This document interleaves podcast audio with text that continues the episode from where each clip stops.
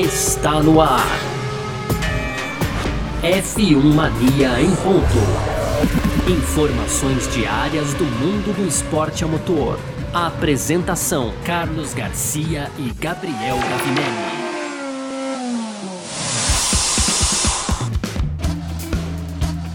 Vamos nessa então, valeu demais pela sua presença, valeu você que tá junto com a gente por aqui, tá no ar mais uma edição do nosso podcast F1 Mania em ponto. A gente tá sempre com você aqui de segunda a sexta, trazendo um resumo do que tá rolando no mundo do esporte a motor, tá certo? E claro, esse é conteúdo do site f1mania.net, entra lá também para ficar ligado em tudo que tá rolando, nosso clube de vantagens, que é o F1 Mania Plus. Lá na nossa home você vai ver lá, F1 Mania Mais, né? Clica lá para você ver as vantagens do nosso clube aí também. Pode seguir a gente nas redes sociais, sempre procurando por site F1 Mania, fazer a sua inscrição no nosso canal do YouTube e ativar as notificações aqui no seu agregador de podcasts. Beleza? Ó, eu sou Carlos Garcia, muito prazer, também tô sempre por aqui. Quem tá sempre comigo é ele, Gabriel Gavinelli. Fala, Gavi! Fala, Garcia, fala pessoal, tudo beleza? Pois é, Garcia, hoje já quinta-feira, essa semana voou, hein? Dia 28 de janeiro, e a gente tem alguns destaques interessantes aqui no nosso programa de hoje, hein, Garcia? A gente vai começar falando do Ross Brown, né, que foi confirmado aí como chefe técnico da Fórmula 1, vai permanecer no cargo. É, e segundo ele, a gente teve a temporada de 2020, falamos aqui que foi realmente uma das melhores, e segundo ele, foi a melhor dos últimos tempos, hein, Garcia? No segundo oh. bloco, a gente já fala da Mercedes, essa polêmica ainda, né? Que virou uma polêmica, né, Garcia? Quem diria que a renovação do contrato do Hamilton causaria tanta polêmica assim? Mas sim, essa polêmica sobre a renovação do contrato do Hamilton, né?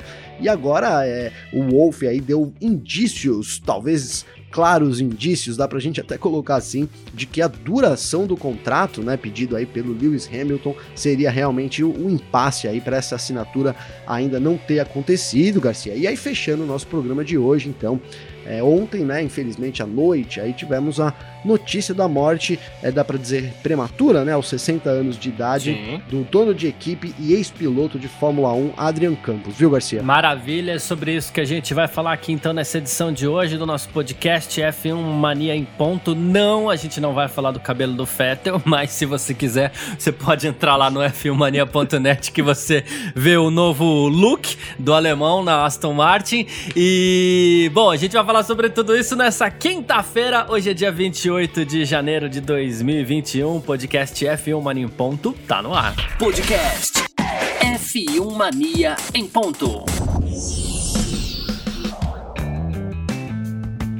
Bom, e a gente começa essa edição de hoje aqui falando sobre o Ross Brown, né? Essa semana ele foi assunto aí também, né? Ele, ele vai continuar como chefe técnico da Fórmula 1. A gente teve algumas mudanças, claro, talvez a principal delas aí na, na estrutura é, da Fórmula 1 tenha sido a saída do Chase Carey El Bigodon para a entrada do Stefano Domenicali, né? Mas o Ross Brown vai continuar por ali, tá? Ele quer continuar trabalhando aí no crescimento da Fórmula 1. Inclusive, ele afirma que ele vê a chegada do Stefano Domenicali como um impulso positivo para a Fórmula 1, tá?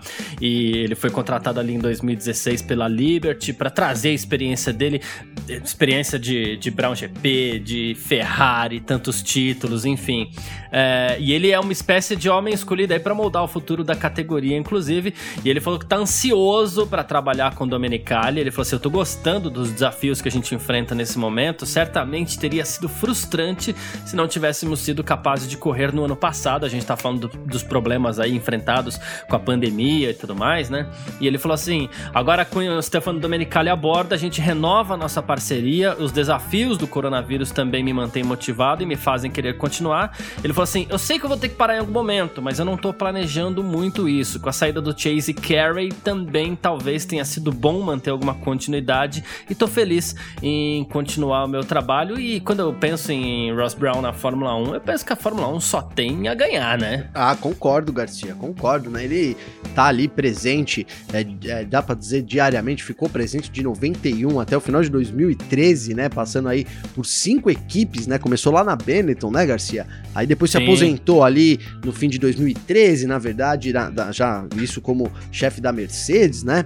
E voltou então em 2017 aí ocupando é, esse cargo é, responsável, né, cara? É legal a gente dizer isso pela essa nova Fórmula 1, né? Porque a gente teve aí o, o Bernie Eccleston é, sendo o, o, o, percursor de tudo e, e depois que, que, que, a era dele caiu, vou colocar assim, que a gente teve a chegada da Liberty Media, né, Garcia? A gente começa assim é, uma nova era da Fórmula 1. Dá para colocar isso e ele acho que é um dos grandes responsáveis aí por, pelo sucesso dessa nova era. É inegável que que é, é, já, é uma, já é um sucesso, né? A Liberty Media teve muito sucesso é, no que vem fazendo. Acho que essa abertura das redes sociais, a gente marca tanto isso aqui, porque hoje já é tão comum, né? A gente imaginar é, entrar no, no, no, Instagram de um piloto, ou enfim, e, e, ter alguma, alguma novidade ali, alguma notícia, alguma foto, enfim, que você queira. E isso não era realidade, né, Garcia? Isso realmente é. não era realidade. É, enfim, então acredito, não, não, vou dizer que o Ross Brown é, é, o cara que trouxe isso, mas a gente tem essa nova era da Fórmula 1 trazendo muitas coisas boas, principalmente essa proximidade do fã, né, que eu acho essencial aí para a continuidade do esporte, né? Então coloca o Ross Brown, cara, como você terminou dizendo, né? É um, é importantíssimo a gente ter o, o Ross Brown ainda na Fórmula 1. É, e, e, eu acho que ele colocou aqui que é bom, né? A gente dar uma continuidade ao trabalho depois da saída do Chase Carey, então defendendo aí a posição dele nesse sentido. Mas eu acho que foi muito bom a gente ter ele, inclusive quando tinha o Chase Carey, né, o Garcia? Senão, a gente citou algumas coisas ruins aqui que o Carey, que o Carey fez é, em, em episódios passados aí, culminando com aquele aquele, aquele apelo ao governo do Rio de Janeiro, que, né, pra gente, pra, pelo menos para nós brasileiros, aquilo ali é, foi um, um, realmente um absurdo, mas acho que é, a, a, presença do, do Ross Brown influenciou muito, é, muito de forma muito positiva nessa época, do, principalmente do Kerry, aí, para que a gente tivesse também um pouco do, do, da tradição da Fórmula 1 sendo mantida, né? E agora a gente tem dois, eu, não vou, eu ia dizer tradicionalistas, não sei se tradicionalistas, mas a gente tem aí uma parceria, é, Ross Brown e Stefano Domenicali, se, se, se a gente, para quem gosta de nostalgia, é um prato cheio, né, Garcia? Mas é bom, sim, porque essas mudanças todas, é, é, tudo tá mudando tão rápido, né? E a, e a Fórmula 1 tem uma marca registrada. É, tem um DNA que a gente usa assim bastante para falar aqui que isso é muito importante manter, né? Então a gente ter aí é, pessoas que convivem há muito tempo no paddock, que sabem tudo de Fórmula 1 é fundamental, né, para a gente dar continuidade nessa relevância também da Fórmula 1 como um esporte, tendo em vista o DNA que ela sempre teve, viu, Garcia? Sem dúvida. E a gente vê que são muitos os desafios pela frente, porque a gente pega esse momento de pandemia que a gente vem, ele até citou, a, a, que teria sido muito mais complicado se a temporada do ano passado não tivesse sido realizada, né?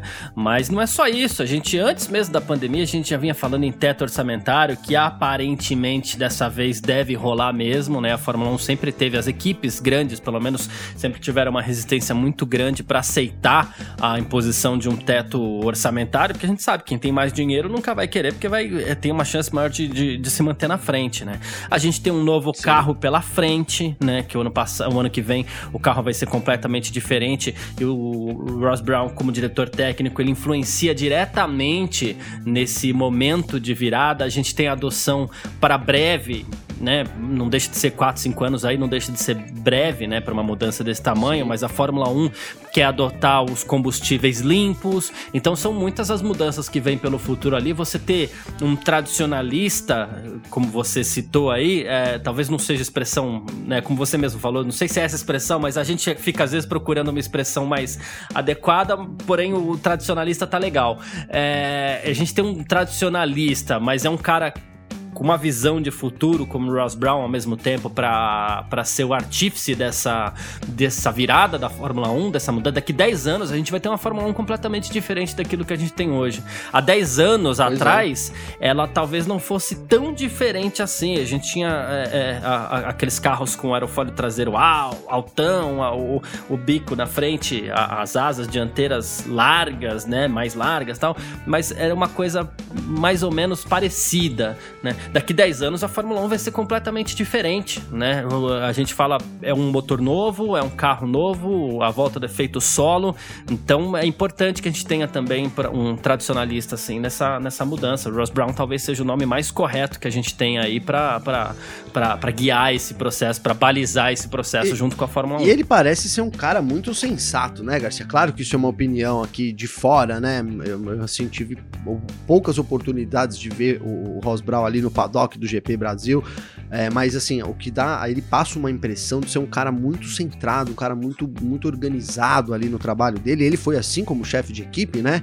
É, enfim, cara, então eu, ele passa uma, uma confiança, né? Eu acho que essa é a palavra, ele passa muita confiança no cargo, até porque onde ele, onde ele, onde ele esteve também as coisas andaram muito bem, né, Garcia? Ele sempre foi um, uma grande referência, né? Então também é, é, o currículo que acumula, mas eu tenho muita confiança na posição do, do Ross Brown ali na Fórmula 1. Digo, arrisco dizer, claro, nem é a pergunta, mas eu risco dizer que até mais do que o, com, com o Domenicali, sabe? Eu acho que o, o, o Ross Brown é um não vou dizer quem manja mais aqui de Fórmula 1, né, Garcia? Mas assim, sei lá, vejo uma figura mais. É, tenho mais confiança na figura ali do Domenicali fazendo essa, essa, essa, esse trabalho de chefe técnico, que, cara, é, é, basicamente tudo, né? Que os regulamentos esportivos, essa, essa, tudo, tudo isso passa pela mão dele. É, então, comparando com até com o Stefano Domenicali, tenho mais confiança nisso, mas acho que é uma dupla que tem é, tudo para dar muito certo aí, né? A gente começou com o Interlagos assinando um contrato. Falamos aqui, lembra, Garcia? Talvez ele venha e já assine logo esse contrato por mais alguns anos. A gente não sabe é, o quão. Quanta influência realmente teve, né? Mas, mas é alguma coisa que a gente citou e que acabou acontecendo que parecia que não, não tinha uma preocupação com isso, né? Talvez a gente voltar a ter essa, essas preocupações, essas, esse resgate aí dessas corridas, enfim, é, é, não só o dinheiro, né? Não só o dinheiro, porque senão daqui, daqui 10 anos a gente vai ter corrida de rua só nas principais cidades turísticas do, do mundo, aí isso é, fica em torno, fica pra Fórmula E, é. né, Garcia? Não é, não é a Fórmula 1, né? Não é o que, não é o caminho que a Fórmula 1 pode seguir. Eu não estou dizendo também que seguiria isso se não fosse o Domenicali, mas acho que o resgate também de, de um outro cara, a gente falou tradicionalista, então eu vou usar aqui como o Domenicali para formar uma dupla aí com, com o Rosbral, tem tudo para ter uma química realmente muito boa e as coisas andarem mais de acordo com, com o que os fãs também desejam aí para a categoria, viu, Garcia? É isso. E uma, uma visão, que uma, uma coisa que mostra, assim, que me, me enche de otimismo é os comentários do Russ Brown sobre a temporada do ano passado, né? A gente teve a crise do coronavírus e a gente teve novos circuitos sendo é, apresentados ao mundo aí, novos e velhos e, enfim, alguns novos velhos também, uns velhos novos, Sim. enfim. a gente teve de tudo no passado, né? Teve Mugello, Portimão, enfim. E aí, essa variedade foi muito popular entre os, entre os fãs, né, da Fórmula 1. E o Ross Brown fez questão de refletir essa semana também sobre esse sentimento, né? Ele falou assim: isso é algo que estamos levando em consideração. Devemos pensar em uma rotatividade de locais para obter um pouco mais de variedade, né? E, inclusive, ele citou também a variedade de pilotos que conseguiram vencer uma, uma corrida, né? É, ele falou sobre isso, falou que tem, as coisas têm que seguir uma meritocracia ali dentro da Fórmula 1 e assim, mas entendendo que para que essa meritocracia, diferente daquilo que a gente fala aqui fora quando a gente vai falar de estrutura de mundo, dando a entender que, uh, assim, uh, os pilotos e equipes eles precisam ser recompensado com, recompensados com base no desempenho que entregam, né? E aí assim, é, e é totalmente isso, é, né, Garcia? Não é tornar, não, sentido, não né? é tornar as corridas artificialmente emocionantes, né? Mas assim, a ideia é aproximar o grid, tornar ele mais igualitário, dar mais condições para todos, para depois poder sim falar em meritocracia, né? Então assim, você vê que ele tá interessado mesmo em trabalhar para juntar todo mundo ali, para apresentar coisas novas novas, chegou a citar as novas pistas e tudo mais. Me parece, é, assim, me deixa com um sentimento bem otimista, assim, essas palavras do Ross Brown, viu? Não, muito, muito, com certeza, Garcia. Me faz lembrar, enquanto você falou, falava, eu, eu lembrei aqui é, de, de, de, de alguns episódios que a gente citou isso na temporada passada aí, é, e também de um vídeo que eu fiz lá no India, no YouTube, da F1 Mania, é, falando sobre é, essa, essa, essa negação dos pilotos, né, e de, de, de todas as propostas que a Liberty apresentava, é, nada nada ia muito para frente, né, Garcia? Nada, pelo menos nada começava com, com, bons olhos, né? Nada, nada criava uma grande expectativa. Aí a gente teve, é, um, acho que uma, uma coisa que, que foi não vou dizer que decisiva, mas que assim mostrou muito a cara da Fórmula 1, o caminho que, que eles estavam tentando colocar é, e, e, que era e que assim e que é uma coisa que pode prejudicar grandemente o esporte, né, do, do ponto de vista dos fãs que até hoje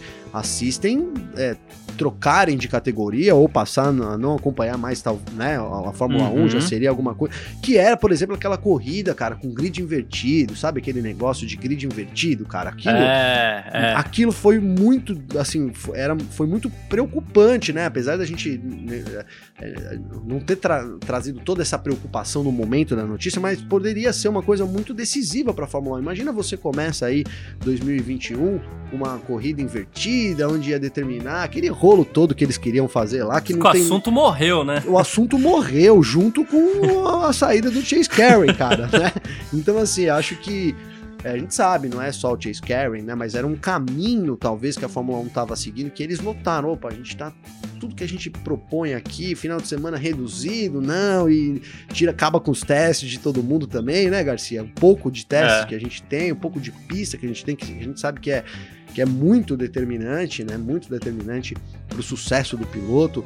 Enfim, cara, eu acho que ficou essas coisas, né, muito muito diferente, né, muito diferente, uma Fórmula 1 diferentona ficou é, já um pouco no passado aí, quando a gente ter, com essa saída do Carey, com a, com a Fórmula 1 resgatando um pouco mais é, acho que tentando resgatar mesmo um pouco da, da, da raiz, né, com, com, a, com, a, presença do Domenicali, cara. Mas acho que a gente poderia ter sim, né, ter tido um caminho aí que, que né, é, para mim seria o começo do fim do, do esporte, né? Claro que tudo que, que, tudo que vai pode voltar, né? Então eles poderiam voltar também ao que era antes, né, Garcia? Mas sim, sim, tô falando é. que seria o fim da Fórmula 1, mas é, do ponto de vista esportivo era, para mim, o começo do fim. E que bom que a gente não tem esse cenário. Aparentemente, a gente não vai ter nenhum cenário assim é, rolando, né? Ou, ou, a gente vê pelas palavras do Brown aí que ele é totalmente contra uma medida é, desse ponto, né, Garcia? É isso, perfeito. Bom, a gente falou sobre o Russ Brown, que continua como diretor técnico aqui da Fórmula 1. E a gente parte agora para o segundo bloco para mais uma vez nessa semana, mas tem notícia a gente fala, né? Mais uma vez a gente vai falar sobre a Mercedes. F1 Mania em ponto.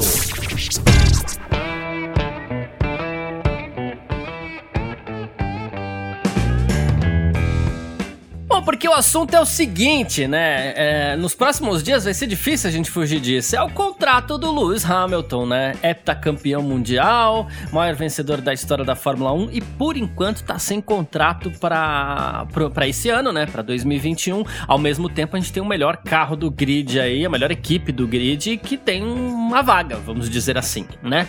Uh, os dois ainda não chegaram a um acordo sobre o novo contrato e, segundo Toto Wolff, a assinatura deve ser feita em breve, tá? Ele falou assim: em breve é um termo flexível, mas sim, deve acontecer logo, né? Aí. é... e, e, e Wolff sendo Toto Wolff. Toto né? Wolff sendo Toto Wolff. Aí uma das questões que estaria sendo discutida é a duração desse contrato do Hamilton, né? E assim, ele não acredita que o Hamilton deve conseguir o contrato de três anos que todo mundo tá dizendo que o Hamilton quer. Ele falou assim: não é o que eu presumo, vemos em um futuro próximo um desenvolvimento não só do teto de custos, mas também com regulamentação técnica e você tem que ficar de olhos abertos. Então ainda estamos discutindo quais seriam os termos certos para esse novo contrato. Então fica cada vez mais claro que a discussão aí paira em torno da duração do contrato. Eu até assim, eu não tenho problema nenhum, não tenho compromisso com erro não, até acreditava que o Hamilton fosse querer assinar por mais um ou dois anos no máximo, mas ele quer logo três e a Mercedes não parece lá muito disposta a oferecer três, né? É, então, Garcia, eu vou, eu vou dizer que esse contrato de três anos causa uma, um certo espanto, sim, né, cara? Porque o Hamilton, ele é o melhor piloto aí, aí na atualidade né, cara? Pelo menos no, nos números, o que ele vem é, tirando aí, o que ele vem conseguindo, enfim, vem colocando ele como o, o, o cara mais valorizado do, do mercado no, da Fórmula 1, né? Sem dúvida, né, Garcia? Isso acho que não é dúvida. Então, me parece é, até arriscado para o Hamilton, né? A gente tem a mudança de regras aí acontecendo. Vamos supor que em 2022, lá, né, com a, com a mudança total das regras, aconteça o que eu falei, hein, Garcia? O que eu falo aqui há muito tempo, que é a Renault assumir essa função aí, é. né, as coisas tudo culminando aí, a Renault consiga assumir essa, essa primeira colocação entre os construtores, é de você imaginar, né? Dá pra gente pensar assim, ó, o Hamilton se, se resguarda com um ano aí na Mercedes, é, talvez dois anos, porque aí 2022 né, é, é, é, quando a gente vai ter as coisas ali se estabelecendo, e aí 2023 ele pode, olha, não, não, estou contente aqui, não tá rolando, né? É o que a gente viu muitos campeões fazendo, né, Garcia? Não seria nenhuma novidade, Sim. né? Agora eu quero uma vaga aí na, na, Renault, né? O Senna fez isso, né, Garcia? Enfim, eu quero uhum. uma vaga aí na, não na Renault, mas né? Quero uma vaga aí, enfim, na Red Bull ou na equipe que, que estiver melhor colocada ali. E aí, então, então vai de um, um pouco de encontro com o que eu imagino também, né? Esse contrato de, de três anos, né? O que, o que poderia explicar esse, esse, isso daí é que, assim, o, o Hamilton tem uma visibilidade dentro da Mercedes, né? Muito grande. Ele é o, o, primeiro piloto lá, a Mercedes, a gente sabe de toda a qualidade que a Mercedes tem, tem então, assim, ele assume, ele conseguindo esse, esse manter essa, essa primeira, esse lugar, esse status que ele tem lá na Mercedes, é mesmo que não seja o melhor time, as coisas todo mundo trabalharia ali para ele, para tentar, né, é, para tentar agradar, assim, digamos que o, o, gosto do Hamilton, mesmo que as coisas saíssem um pouco do controle da Mercedes. Cara, é a única, a única explicação que eu, que eu vejo assim para esse contrato de três anos é porque não é esportivamente pensando, não tem muito sentido tendo em vista o momento que a gente está vivendo, né, Garcia? Então, mesmo a gente tendo isso é, é, é, aí sendo colocado, esse contrato ainda é uma coisa que eu fico com o pé atrás, sabe, Garcia? Será que é isso mesmo? Será que o Garcia, que o Garcia não, que o Hamilton quer três anos de contrato, ou isso não passa de especulação? Eu não consegui me convencer absolutamente dessa ideia, viu, Garcia? É, então, e aí a gente começa a, a pensar em todas essas coisas e, e ver quem tá olhando de fora também para ver se aproveita de, de algum jeito, né? E, e quem tá olhando Sim. ali é o Helmut Marko, né? Ele falou assim: olha, já é janeiro e os dois lados ainda não se encontraram. Os dois lados é Mercedes e Hamilton, né? Falou assim: a situação tá toda criando turbulência na equipe Mercedes e eu espero que nós da Red Bull possamos nos beneficiar disso. De olho ali. então. E o, e o Helmut Marko ser um Helmut Marko, hein, Garcia? Exatamente, né? Mas o Wolff já fez questão de rebater essas coisas também. Ele falou que o, o relacionamento entre Mercedes e Hamilton é muito bom, é mais que um relacionamento profissional, é uma amizade. E ele falou assim: olha, o Lewis é importante não só para a equipe, mas também para a marca Mercedes. O, é o cenário que está mudando agora, né? Tá falando de novo da mudança de regulamento para o próximo ano, limite de custos que nos afetará esse ano, blá blá blá.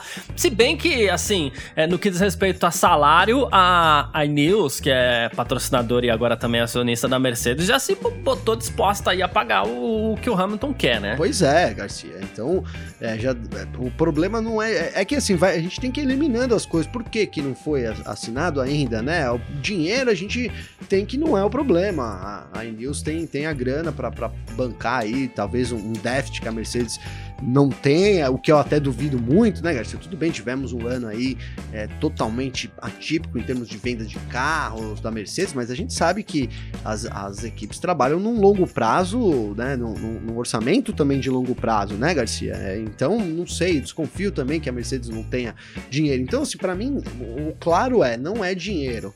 É, uhum. Se o Hamilton tiver pedindo três anos, a gente não sabe, o Hamilton não afirmou isso, são só, são só rumores, mas é, é bom a gente afirmar que isso são só rumores, né, Garcia? Porque é, às vezes de tanto é, ser importante. um rumor, a galera acha que o Hamilton pediu mesmo um contrato de três anos. E na verdade ninguém nem sabe se pediu, né? É, a gente. São, são rumores, então assim, é bom falar isso para que não. Pra aquele, uma mentira não vira verdade. Você fala tantas vezes uma mentira que acaba virando verdade, né, Garcia? Não, então é isso, é. ainda é um, um rumor, ninguém sabe ao certo se é isso. A gente colocou aqui, você colocou aqui muito bem, que poderia ser alguma coisa em torno da exposição dele né? Ele, ele citou, e eu acho que esse ainda é o caminho, cara, sabe? Ainda, ainda vejo esses como sendo o, o, talvez o problema, né? O Hamilton querendo é, trabalhar a imagem dele é, fortemente, né? Do jeito que ele bem quiser, e isso podendo afetar a, a Mercedes. Ó, vamos tentar pegar em alguma coisa que o, que o Wolff falou recentemente. Então, ele disse aqui, né, que o Hamilton é importante não só para a equipe, mas também para a marca Mercedes. Então, ali, talvez possa ter um conflito ali entre né, direitos de imagem, né, o Garcia? A Mercedes quer usar o Hamilton para fazer alguma coisa e o Hamilton quer fazer outra e isso pode estar tá, é, pode ter algum conflito. É. Cara, ainda para mim é o cenário mais mais assim mais palpável, né? Mesmo deixando mais bem claro mais uma vez que são rumores. A gente também não sabe se ele, ele quer mais, mais direito de imagem, né, Garcia? Se ele quer expor a imagem dele em outra coisa. Enfim, cara.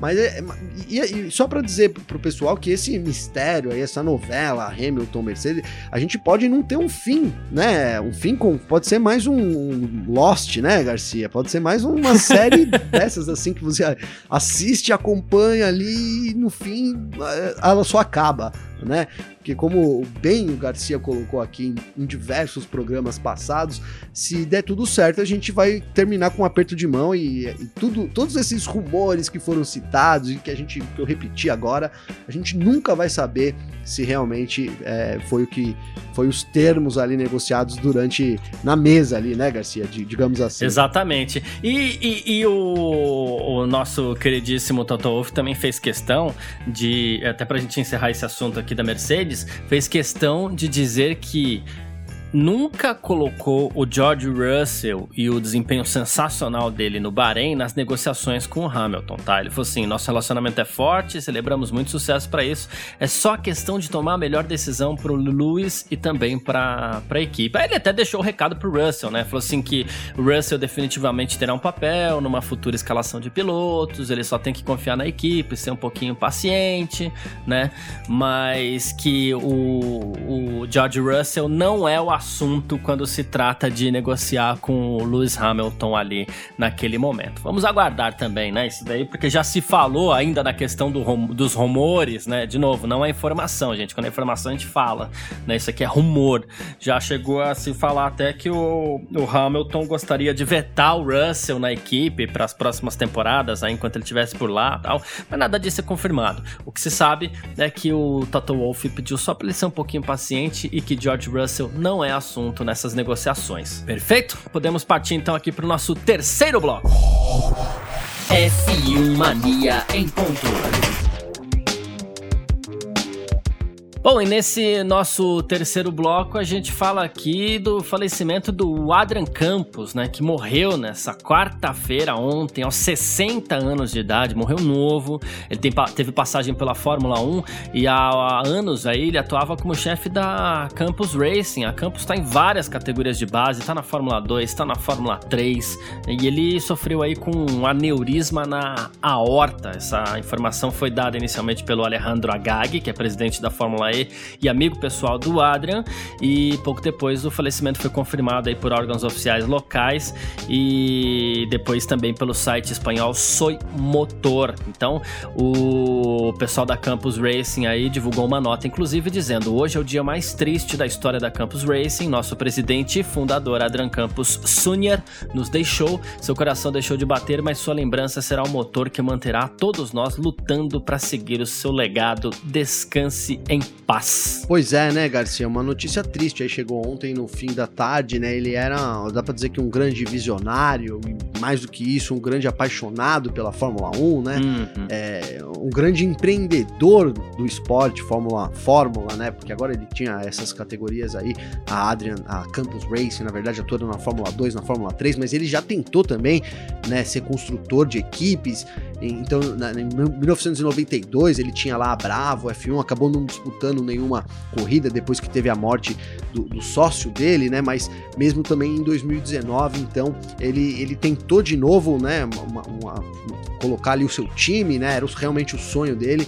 e acabou, acabou depois essa equipe tornando a Espanha, né? Ficou até 2012 é. na Fórmula 1, não sob o comando do, do, do Adrian Campos, mas é, então era um grande apaixonado e um grande empreendedor do esporte, é uma perda realmente muito grande e, e assim, com 60 anos, super jovem, né, cara? É muita, assim, isso é, pega a gente meio, meio de surpresa, né, cara? Claro que vou ser bem honesto, a gente não tá todo dia acompanhando lá o que o Adrian Campos vem fazendo, né, Garcia? Ah, sim. É, então não é questão só de falar da morte do cara por falar, mas é porque realmente era um dos, desses caras aí que, que sempre, é, sempre que fizeram da vida deles, da Fórmula 1 a vida deles e da vida deles a Fórmula 1, enfim, né, Garcia? Tudo até se mistura, né? Uhum. Porque é isso, a gente tem a perda de, de, um grande empreendedor do esporte, né? A gente deseja boa sorte, é, além das condolências para a família também boa sorte para Campus Racing, né? A gente sabe que é, esperamos a continuidade de, desse legado que ele deixou, mas é também paira agora essa dúvida no ar, qual será o futuro da equipe aí sem o, o, o chefe fundador aí, o cara que é o visionário, digamos assim, né, Garcia? É isso, ele disputou 17 corridas também na Fórmula 1, todas pela Minardi, ele estreou no Grande Prêmio do Brasil de 1987 no Rio de Janeiro e dentre os feitos do Adrian Campos também, ele foi o primeiro empresário do Fernando Alonso, né? Que depois, quando chegou à Fórmula 1, ele passou a ter o, o, o Flávio Briatore como empresário. Mas o primeiro empresário mesmo do, do, do, Fernando Alonso, quem muito ajudou, não só o Fernando Alonso, como Alex Palu, eh, foi o Adrian Campos. E ontem, tá, até vendo aqui o tweet do Fernando Alonso, que ele falou assim: é um dos dias mais tristes para a família do automobilismo. Né? Ele falou assim: piloto e grande impulsor desse, desse esporte. Né? Ele falou assim: muito obrigado por sonhar com a Fórmula 1, obrigado por acreditarem nos jovens, é, nos jovens, aqui a tradução do espanhol para português fica meio confusa às vezes, né? Mas assim, obrigado por acreditar nos jovens, muito obrigado, descanse em paz. E então é isso, né? Adrian Campos aí, 60 anos, muito novo, mais uma vez a gente, a gente repete aqui. É, ele faleceu ontem, vítima de um aneurisma na aorta. É, isso, é muito triste. Vamos seguir em frente e desejando boa sorte aí, como vou desejar de novo, para Campus Racing, cara. A gente espera que dê tudo certo lá na equipe também, que eles consigam sair dessa e continuem essa, essa missão aí de empreender no esporte que, que o Adrian sempre fez durante a vida toda. Perfeito, exatamente isso. Bom, uh, quem quiser participar com a gente sempre aqui no nosso F1 Marinho em Ponto, pode mandar mensagem pra gente aqui no nosso, no, nas nossas redes sociais pessoais, para mim, também pro Gavinelli. Como é que faz para falar contigo aí, Gavi? Garcia, é só acessar meu Instagram, então, arroba Gabriel Gavinelli com dois L's, pode mandar uma mensagem para lá. É, lá, quer dizer, né? A gente até tava brin brincou aqui do cabelo do Vettel, né, Garcia? Eu postei um meme que tá rolando, talvez o pessoal já tudo tenha visto, mas que é ali a, os efeitos do, do, das drogas que é com o ser humano, combinando com o Vettel de, antes e depois da Ferrari. Dá uma olhada lá no meu Instagram, que se você não viu ainda, você vai conferir. Mas enfim, eu, eu, eu dei risada, fiquei dando risada daquilo. Sabe quando você tá parado depois de já ter visto, aí você lembra e você volta a rir, Garcia? Eu achei incrível aí, o pessoal pegou, é muito bom, pegou né? pesado na careca do Vettel, hein, velho? Pegou pesado. Muito, muito. Muito perfeito. Quem quiser falar comigo também pode ir lá no meu Instagram, arroba carlosgarciafm, ou no meu Twitter, arroba carlosgarcia. É, a gente troca uma ideia lá. Geralmente, é, eu vou voltar a fazer uma coisa que eu fazia antigamente, que toda sexta-feira eu boto umas caixinhas de pergunta lá pra gente conversar e tudo mais. Quem quiser falar de automobilismo também pode, ou de qualquer outro assunto, porque geralmente perguntam de tudo. então, é isso. E no meu Twitter eu tô sempre conversando também, arroba carlosgarcia. A gente troca uma ideia nas redes sociais aí, gente se fala. Muito obrigado a todo mundo que ficou com a gente até aqui. Um grande abraço para todo mundo. Valeu demais e valeu você também, Gavi. Valeu você, Garcia. Obrigadão, pessoal que vem ouvindo a gente. Como eu venho repetindo aqui, tem sido um crescimento contínuo aí, que continue assim. E isso tudo a gente deve a vocês que ouvem a gente diariamente aí. Então, um grande abraço e até mais. É isso, tamo junto e tchau. Informações diárias do mundo do esporte a motor. Podcast F1 Mania em ponto.